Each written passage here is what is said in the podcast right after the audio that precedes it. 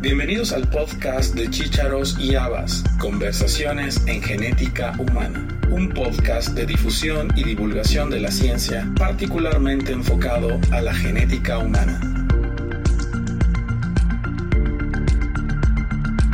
La Asociación Latinoamericana de Genética fue fundada el 3 de julio de 1969 en Porto Alegre, Brasil, durante el 15 Congreso Nacional de la Sociedad Brasileña de Genética, y desde entonces ha fungido como una organización que fomenta la resolución de problemas específicos en la región latinoamericana a través de la captación de investigadores talentosos, de ser foro para el debate e interacción académica, como un catalizador para el desarrollo de proyectos de investigación de frontera.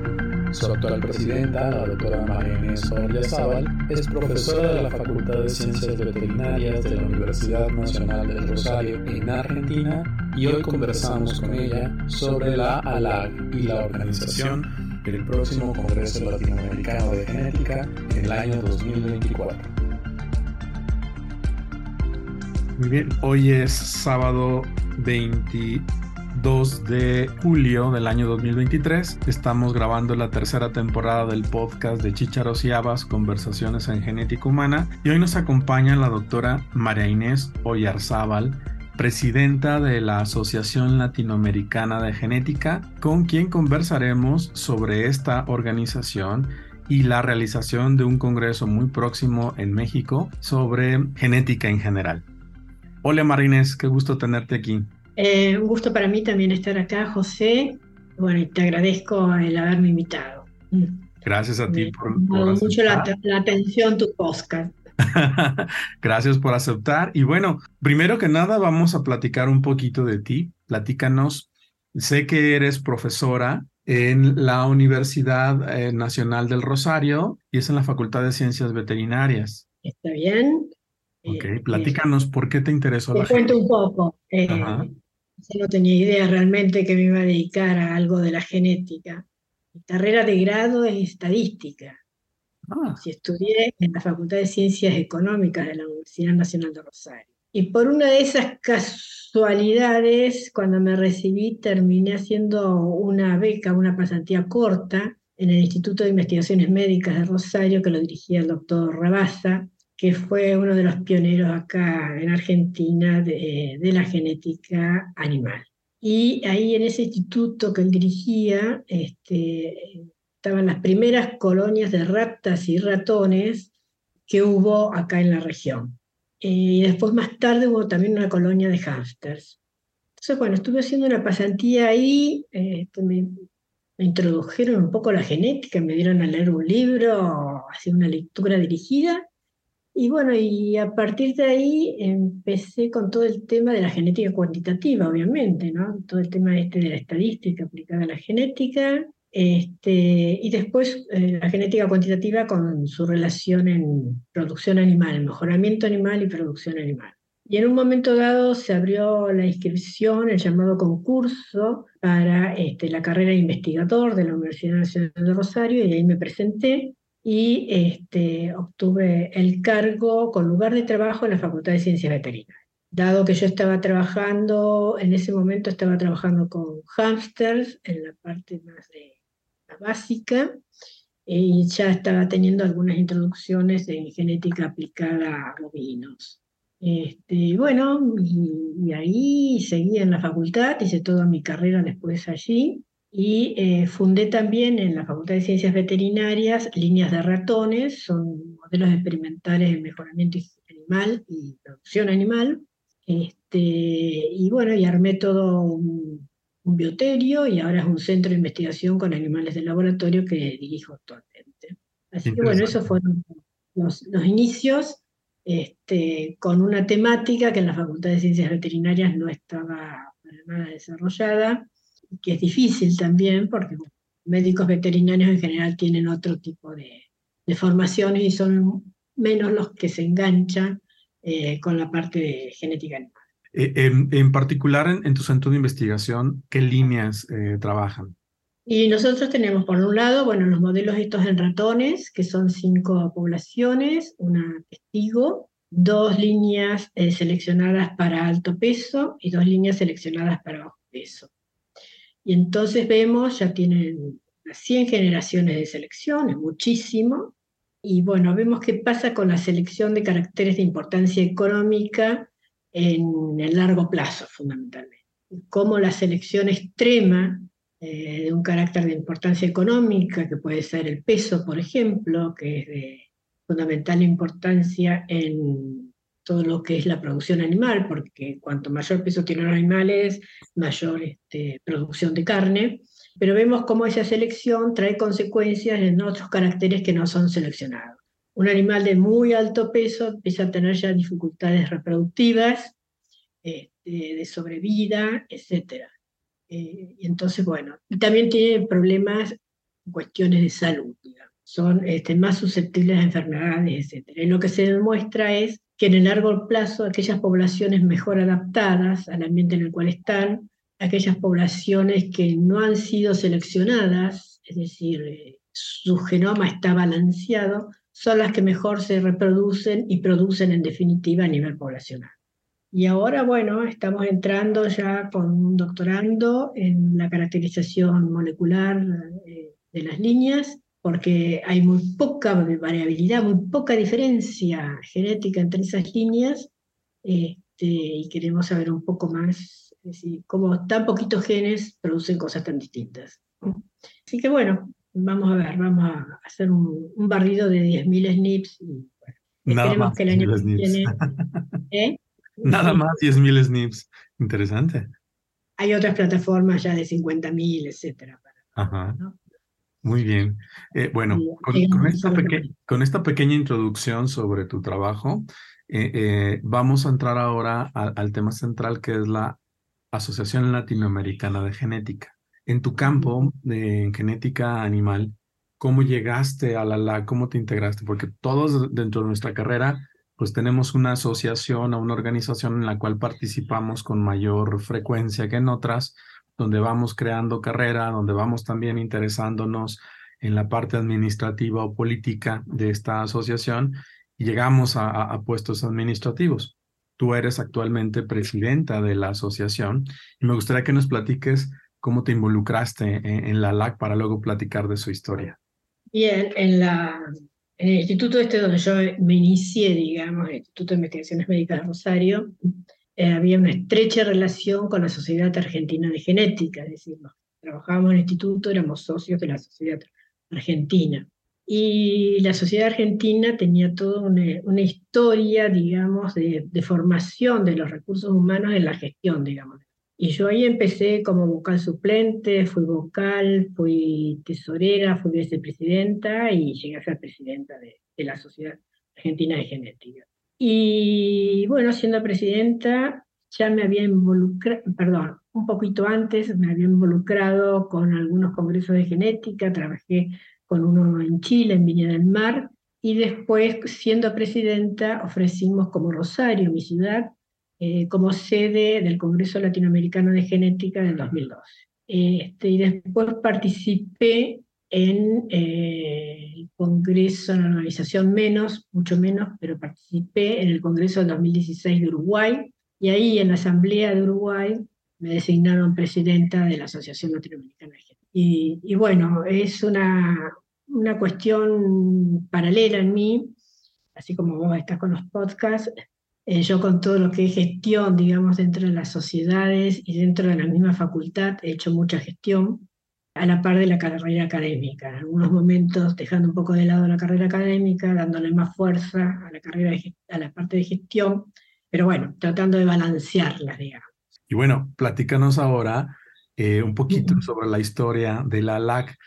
Sé que se, se fundó en julio de 1969, es una institución que tiene ya más de 50 años. Fue fundada en la sala de conferencias del Hospital de Clínicas de la Universidad Federal de Río Grande del Sur. Entonces, presiento que por ahí el doctor Salzano tiene eh, una gran eh, eh, participación en la, creación de, de, esta institución. Y bueno, desde entonces se ha dedicado a organizar congresos latinoamericanos. Vamos ya por la edición 16 de estos congresos. Creo que sí, creo que sí. Esos números me los olvido. Ok, y bueno, ha tenido como en toda, en toda la historia de nuestras instituciones, algunos gaps. Eh, la pandemia también ha, modificado un poquito la, la realización de, de estos eventos. Y bueno, platícanos un poquito más sobre la LAC. Bien, como decías, fue creada en el 69 en Brasil. Yo creo que, que, unos años antes empezó a generar todo un movimiento de creación de sociedades nacionales en América Latina. La de Brasil fue la primera en 1955, después la Sociedad Chilena de Genética en el 64 y en el 69 la Sociedad Argentina de Genética. Es decir, es como que hay un movimiento de creación de las sociedades nacionales y que culmina, digamos, madura en el 69 en la creación de la Asociación Latinoamericana de Genética. La de México en el 68. En el 68. ¿Cuál? Las de la Asociación Mexicana de Genética Humana. Ah, bien. Porque yo, perdón, estoy hablando en este momento de, la sociedad de genética. De, genética de, eh, que involucran a todas las ramas de la genética y a todas las especies. Mm. Perdona, mi, mi, mi, fundamento de humano me, me limita. y es también una de las razones para platicar de estas diferencias, porque creo que más que estar separados, debemos estar colaborando y interactuando unos con otros. Bueno, continuamos. Exactamente. Sí, siempre la idea se mantuvo en estas sociedades en que tenían que estar todas las especies y todas las ramas de la genética. Había que unir eso, no separarlo y disgregarlo. Con ese pensamiento, bueno, yo también me fui formando en estas cuestiones al cual adhiero, digamos, totalmente. Porque si bien hay cuestiones que son totalmente distintas, desde lo metodológico, desde lo ético, etcétera, para trabajar, eh, sobre todo en humanos respecto del resto, en la base de la genética es, es la misma y uno muchas veces se enriquece, si yo trabajo con animales, escuchando algo en planta. Es, es así, digamos. Y bueno, esto fue transcurriendo, como vos decías, hubo como dos periodos, este, un periodo en el cual se hacían congresos latinoamericanos de genética en distintos países, fundamentalmente fue Brasil, Chile, México, Uruguay Argentina, pero después hubo un momento que esto se paró. Y en el 2006, durante el 52 Congreso Brasilero de Genética, Francisco Salzano incluyó el nombre de 12 congresos latinoamericanos de genética y ahí empezó a convocarnos Y yo a ese congreso asistí. Y ahí inmediatamente se entusiasmó Perú y Perú en el 2008 hizo el congreso latinoamericano y después ya vinieron, en 2010 Viña del Mar, 2012 Rosario, 19 Mendoza, en el 21 iba a ser en Puerto Vallarta, nos quedamos con la ganas de ir por la pandemia. Fue nuestro primer congreso virtual, nuestra primera experiencia en eso. Y bueno, y ahora en el 2024 nos vamos a Guadalajara con otra novedad que va a ser un congreso híbrido. Y ahí son dos congresos en uno y es... Pero bueno, siempre tratando de mantener, si bien hay varios congresos, por ejemplo, para el 2024 en uno, porque no solamente es latinoamericano, sino que es mexicano, chileno, argentino, uruguayo, etcétera, eh, de la RELAC también, es un solo evento. Es decir, no es que en ese congreso el 10% del tiempo lo tiene la Asociación Latinoamericana de Genética, el otro 10% la Asociación Mexicana, etcétera, sino que se arma un único programa, manteniendo esto, todas las especies y todas las áreas de la genética. Entonces invitamos a todos los socios a que envíen este, propuestas para el programa y después hay un comité científico que se seleccionará y terminará de armar el programa este, para que esto sea tal de que, tal de que si yo trabajo en genética animal, todos los días del Congreso tenga actividades, es decir, no es que tenga huecos en blanco, por eso hacemos sesiones simultáneas, entonces los genetistas que trabajan en genética humana tienen toda su programación, simultáneamente los vegetales, simultáneamente los animales. Bueno, yo digo ligeramente así, los animales somos los que trabajamos en genética animal. Pues sí. ya, eso es así, ha quedado así. Entonces, bueno, esa e, es la idea.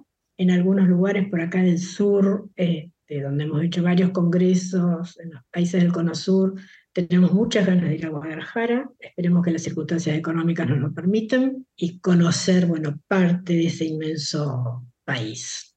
Bien, a ver, ¿qué más? Eh, es complejo armar un congreso así, muy complejo, ¿Por qué? Porque hay varios congresos en uno, varias sociedades involucradas, varios países, las miradas de cada país son diferentes, las personas somos diferentes, tenemos formas de trabajar distintas, hasta cuestiones muy simples. Por ejemplo, voy a nombrar una que es muy elemental, pero nosotros decimos eh, patrocinadores a los que ponen el dinero y auspiciadores a los que nos dan el aval académico. Y en Chile, por ejemplo, es al revés. Entonces, bueno, al principio era hasta que nos dimos cuenta que estábamos hablando justamente en sentidos opuestos, pero cosas así que hay que ir limando hay muchísimas. Eso es un ejemplo muy simple, pero después, bueno, ya uno pasa a cosas mayores, digamos, que hay que ir coordinando, aunando y viendo, bueno, cómo se va resolviendo. Tenemos, el desarrollo de la genética es muy distinto en todos los países, pero también al interior de cada país. Hay grupos muy desarrollados y grupos que recién están empezando y, bueno, se hace difícil. Este, pero bueno, yo creo y, apuesto, digamos, al trabajo en conjunto dentro de Latinoamérica. Yo Otra cosa. sí, ya lo sé. Y, algo que, que, me llama la atención de este congreso, bueno, es que Está genética humana, obviamente, genética animal, genética vegetal, genética de microorganismos, mutagénesis, genotoxicidad, no sé si se me escapa por ahí alguna otra área importante, que también es una buena plataforma para poder conocer a otros colegas con los que generalmente no convives, eh, eh, académicamente hablando o en congresos, y eh, también es una oportunidad para expandir tus posibilidades de colaboración, además de expandir tu conocimiento, obviamente, ¿no?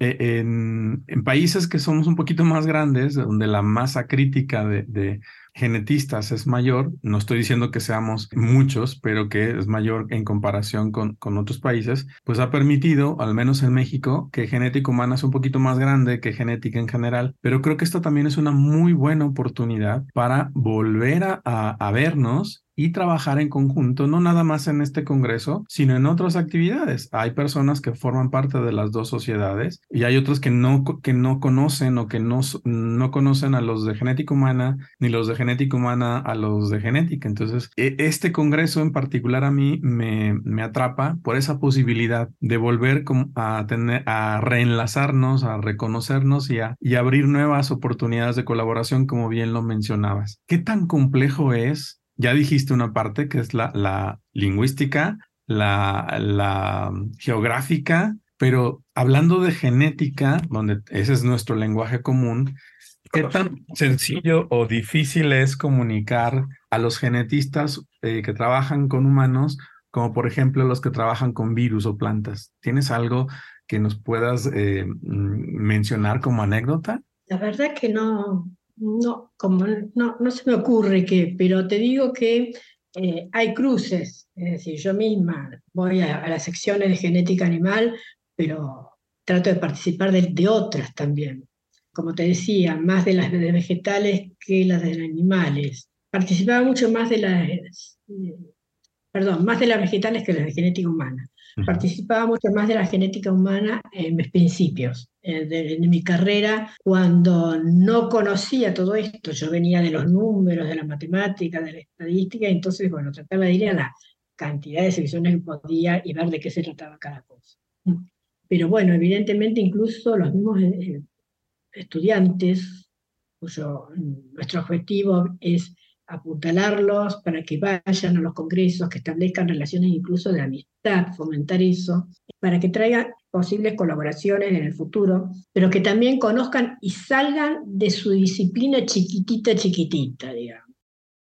Para mí un investigador no es un técnico que se especializa en tal cosa, sino que tiene que abrir la cabeza y ver este, hacia otras miradas, hacia otras escalas, hacia otras disciplinas, etc.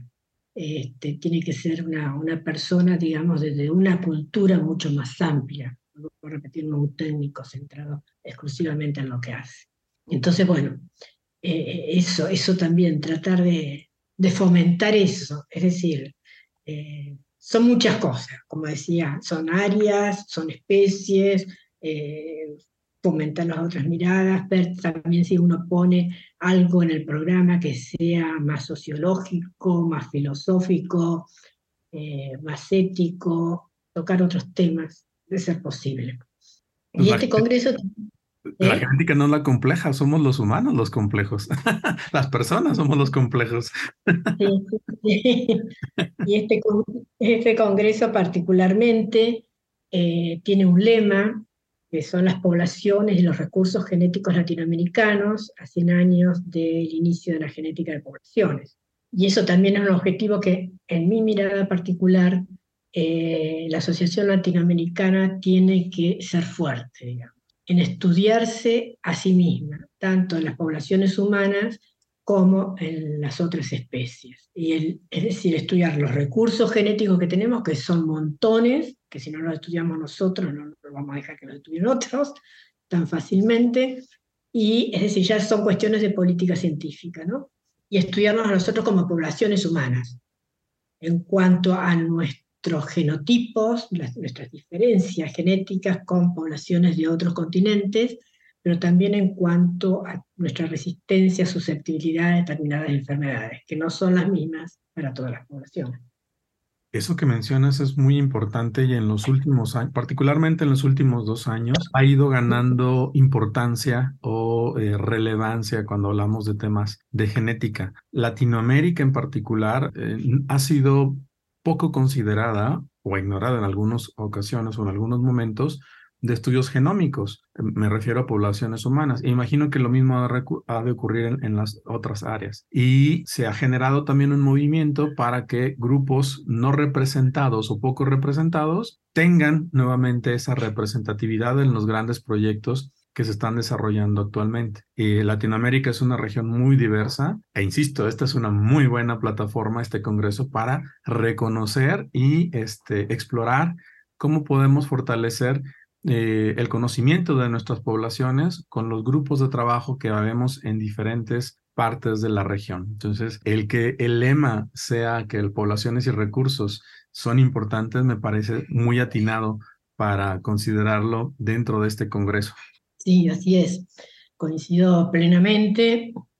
Hay también, a, ver, hay un ejemplo en genética animal muy conocido, que son los bovinos lecheros los bovinos lecheros se han mejorado, se ha hecho una, selección muy intensa para producción de leche eh, y fundamentalmente en países muy desarrollados, Estados Unidos y Canadá. Y nosotros acá en Argentina, bueno, importamos cantidad de semen de Canadá y de Estados Unidos. Y se ha globalizado tanto eso que se ha perdido, digamos, la selección ya a nivel de, de razas locales, se ha perdido mucho. Y tal vez uno de los temas en este congreso, en la parte de genética animal, sea todo el tema de eh, los bovinos criollos para producción de leche y su adaptación al cambio climático. Es otro tema. Estamos pensando en eso, ojalá lo logremos, pero bueno, es, es un adelanto que espero que se concrete. Muy bien. Lo mismo sucedería, por ejemplo, con algunas especies vegetales, el maíz, por ejemplo, que es una situación que peligrosamente está sucediendo en México, donde el transgénico está eh, predominando sobre otras especies nativas. Y bueno, también eh, tenemos un potencial problema, una bomba de tiempo en el futuro si no tomamos cartas en el asunto. Exacto. Sí, hay todo un problema de conservación, digamos, de las especies autóctonas que, es necesario enfocar. ¿no? Eh, en el Congreso, bueno, en el, de, en el virtual de Chile, empezamos a tocar, se hizo un taller para todos los responsables de bancos de germoplasma, de especies vegetales, etcétera. Yo supongo que esa idea también va a continuar en este congreso, con la idea, bueno, porque hay que formar también recursos humanos en esos temas. Claro. Hay países que nos tienen formados y otros que no.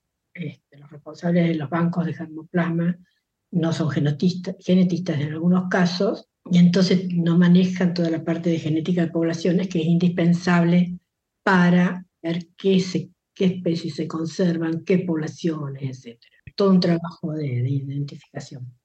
Estás, estás aumentando la apuesta muy alta para este congreso y ahora sí platícanos eh, cuándo se va a realizar este Congreso Latinoamericano de Genética. Y creo que también es una muy buena oportunidad para que quienes nos escuchan y están interesados lo pongan en su agenda y sepan que en Guadalajara se realizará muy pronto. Eh, te, te reservo para que nos digas las fechas exactas y, este, y nos platiques qué podemos esperar de este Congreso. El Congreso va a ser, bueno, en Guadalajara, como dices, en, del 21 al 24 de octubre del 2024. Son cuatro días, varias sesiones simultáneas. Eh, va a haber una, entre siete y nueve conferencias plenarias. Esas conferencias plenarias eh, las eligen cada una de las sociedades científicas organizadoras del Congreso, o sea que todavía no sé eh, cuáles van a ser los temas que van a abordar. Y después hay un comité científico que recibe todas las propuestas de los socios de simposios, cursos, mesas redondas y demás. Eh, lo que tratamos también que cada una de estas actividades, por ejemplo, en un simposio participen personas genetistas de tres países distintos por lo menos. Es decir, no queremos que un simposio sea eh, todos de genetistas de acá de Rosario, para no nombrar a nadie, este, no, tenemos que mezclar. y hay que fundamentar el tema del simposio y hay que fundamentar por qué cada uno de esos simposistas van a hablar en ese simposio. Es decir, que no sean presentaciones del mismo lugar de trabajo, eh, ni presentaciones que, bueno, yo hablo de esto, vos de esto, de, aquello, pero que no tengan un hilo conductor de la cosa. Eh, no es fácil de lograr, a veces se logra, bueno, a veces no lo logramos, pero por lo menos vamos en camino de ir acostumbrándonos a, esas cosas. Eh, va a haber de todo temas, va a haber este, además, bueno, toda la sección de pósters en todas las áreas de genética y todas las especies, como les decía. Eh, los pósters van a ser virtuales y presenciales, según este, el que asista lo, lo haga en forma presencial o virtual. Y bueno, y esperamos también tener un programa de acompañamiento para conocer las tradiciones de México que se expresan tanto en Guadalajara, eh, porque yo creo que también el Congreso tiene que ir acompañado de, esa otra parte. Para mí lo fundamental del Congreso siempre es el programa científico. Pero después también, bueno, cuestiones y tradiciones mexicanas eh, que hacen también a la cuestión social, al intercambio, etcétera, y a las amistades. Muy bien. Que son tan necesarias, porque en definitiva todo eso ayuda, digamos, a que estas instituciones sigan funcionando. Y tengo dos, eh, dos cosas que quiero que amplíes. Este Congreso Latinoamericano de Genética eh, también es este Congreso Nacional de la Sociedad Mexicana de Genética, es Congreso Argentino de Genética, es eh, reunión anual de la Sociedad de Genética de Chile, es Congreso Paraguayo de Genética, es Congreso de la Sociedad Uruguaya de Genética y es Congreso de la Red Latinoamericana de Genética Humana. Entonces, es un crisol realmente para, para tener muchas actividades de cada una de las sociedades. Como dijiste, cada quien aporta su granito de arena, pero también eh, estas sociedades y estas organizaciones tendrán sus propios eventos, en sesiones de negocios o, asambleas mm, dentro del evento. Entonces, es importante mencionarlo porque no es un congreso normal o un congreso tradicional. Esa es la primera. Y la segunda, la complejidad de organizar un congreso híbrido. Eso amerita una buena, una buena discusión, pero bueno, primero platícanos de la parte de todas estas sociedades. Bueno, a ver, eh, ya es como el quinto, creo, congreso de varias sociedades. Es decir, ya, tenemos por lo menos algunas. Ya hay experiencia. Ya, ya hay experiencia, exacto. Y siempre, como te decía, planificado como un único evento todas las propuestas van a una bolsa, la toma el comité científico, la analiza. Y ahí, bueno, como te decía, tiene que, cada actividad tiene que participar gente de por lo menos tres países, tienen que tener antecedentes académicos, el tema tiene que ser de interés, eh, si se analizan una, una cantidad de cosas. La tradición es que se han rechazado muy pocas propuestas, pero eh, tratamos de y si no, acompañar y solicitar modificaciones, etcétera, para tratar de ir también elevando el nivel, digamos, académico de esas propuestas. Las sociedades en sí participan con eh, la propuesta de una conferencia plenaria cada una. y después participan con la designación de una persona para el comité científico y otra persona para el comité académico. Ahí adentro está. Pero después todo se arma en conjunto. Vuelvo a repetir, no es que cada sociedad tiene una parte del programa. Es decir, aparte, bueno, cada una de estas sociedades, salvo la red latinoamericana de genética humana, abarcan todas las especies, toda la... Eso por un lado. Simultáneamente, sí, muchas sociedades hacen sus asambleas anuales durante el Congreso, generalmente son al atardecer, y después hay una asamblea de la Asociación Latinoamericana de Genética también, que esperamos tener la personería jurídica y este, publicitarlo durante la Asamblea del 2024. Este, eso va a ser un gran paso para la Asociación Latinoamericana de Genética. Cuando asumí como presidenta en el 2016 en Montevideo, las tres cosas fundamentales que yo decía que teníamos que encarar era uno, el tema del estatuto y de la personería jurídica. Otro era el tema de una página web que en ese momento no teníamos, con todo lo que eso implica. Y el otro, bueno, generar otras actividades a partir, además de los congresos. El estatuto lo redactamos, fue muy laborioso, un trabajo difícil, y, bueno, está presentado en, Uruguay y estamos a la espera de, que salga la aprobación y bueno, ya tendremos entonces la personería jurídica y ahí viene toda una etapa de organización de la Asociación Latinoamericana distinta a la que tenemos actualmente. Muy bien. ¿Este congreso regularmente se realiza cada dos años o está programado así? Cada dos o tres, porque por ejemplo, el último fue en el 19, eh, sí, el 19 fue el de Chile, no, perdón, 21 fue Chile, ya se tantos, tendría que haber sido este año y lo dejamos para el año siguiente, porque este año era el Congreso de la Federación Internacional de Genética. Entonces, bueno, tratamos de que no coincida con ese Congreso. Entonces, bueno, a veces es cada tres años. Y, la segunda parte en relación a la organización de congresos híbridos, te la hago particularmente porque sé que eres una excelente organizadora de congresos. Tengo algunas, algunos conocidos en la Sociedad Argentina de Genética y, este, y me han platicado de la capacidad que tienes para organizar estos eventos. A mí me ha tocado también organizar congresos virtuales y un congreso eh, eh, híbrido. Y en realidad, como bien dijiste, es organizar dos eventos. Entonces, eso hace todavía más complejo este Congreso que, como ya vimos, tiene muchos, muchos elementos de participación y de colaboración. ¿Qué representa para ti la organización de un evento híbrido? Porque tampoco hay, una, hay un manual que nos diga o que, nos defina. Esto es lo que debe tener un Congreso híbrido. ¿Cuáles son esos retos y qué oportunidades también nos da un evento híbrido? Para mí es la primera experiencia también del híbrido. Yo tengo mucha experiencia en presenciales, en virtuales desde el año pasado y bueno, y esta va a ser la primera de híbrido. Como gustarme, obviamente, soy fanática de los presenciales. Es, es así para mí. He asistido a varios congresos virtuales ¿no? de, animales de laboratorio, otras áreas, etcétera, y soy una espectadora, una escucha, digamos, de lo que me están poniendo en la pantalla. Pero bueno, hay, hay que afrontarlo. Es decir, eh, Acá aunamos la experiencia de los congresos presenciales del Congreso Híbrido de Chile, que salió muy bien el año pasado. Los chilenos corrieron casi con toda la parte de la organización del Congreso Híbrido. Yo participé poco, en realidad, más que nada en cuestiones generales de presentación, de plataforma, de presupuestos, etcétera, pero ellos estuvieron en la cocina, digamos, atrás de, la cosa en, en todas las...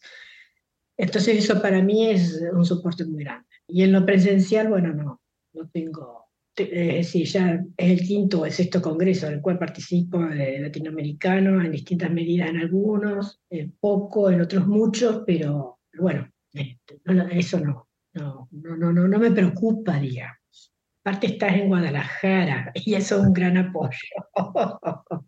Gracias. Estar contigo allí. No, sí, sí, exacto.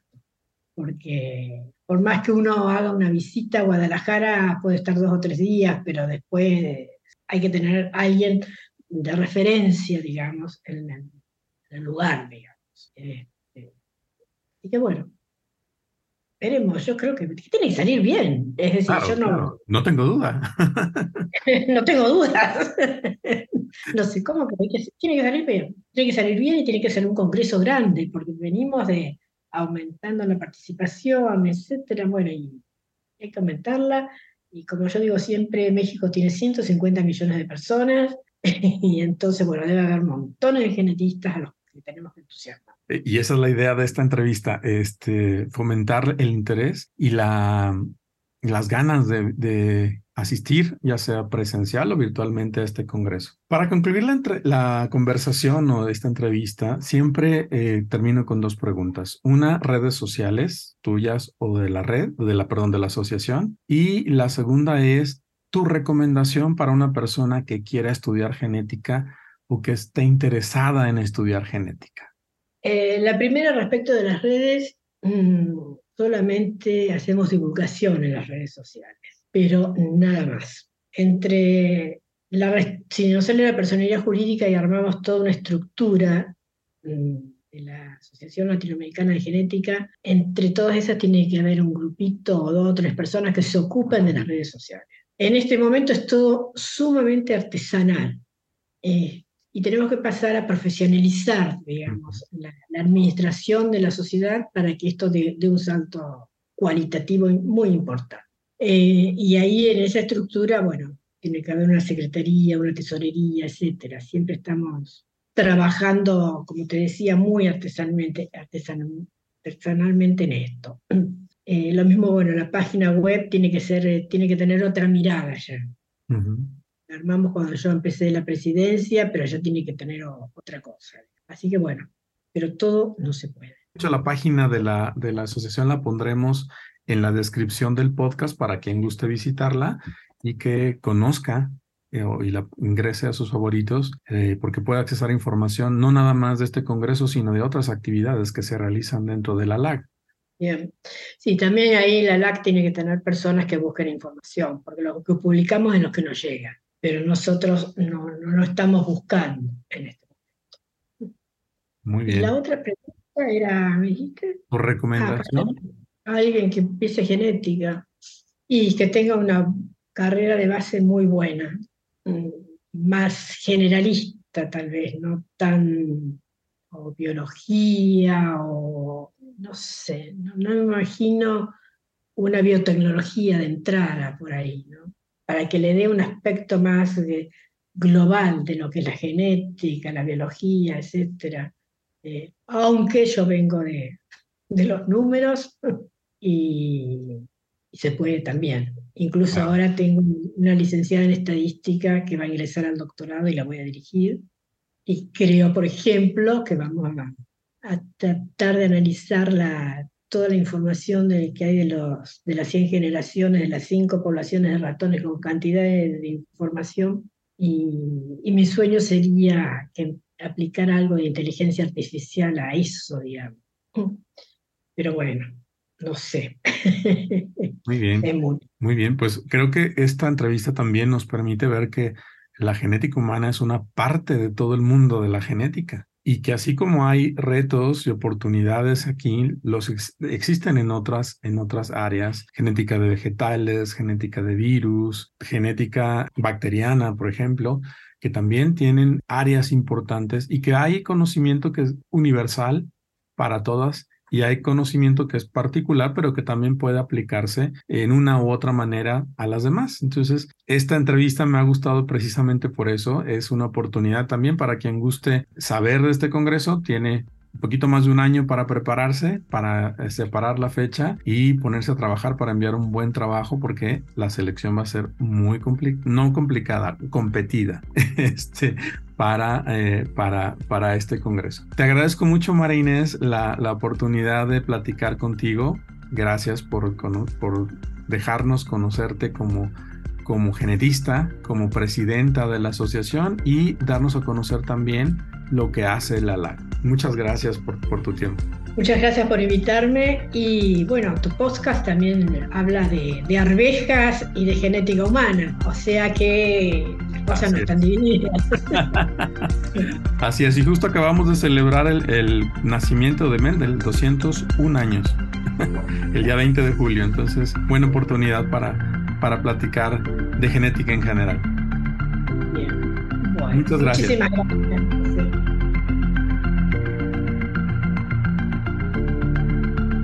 Gracias por haber escuchado este episodio del podcast de Chícharos y Habas, Conversaciones en Genética Humana. Te esperamos la próxima semana con un nuevo episodio y te invitamos a que te suscribas gratuitamente en cualquiera de nuestras plataformas. Estamos en Acast, iTunes, Spotify, Google Podcast y Amazon Music. Y síguenos también en nuestra cuenta de Twitter,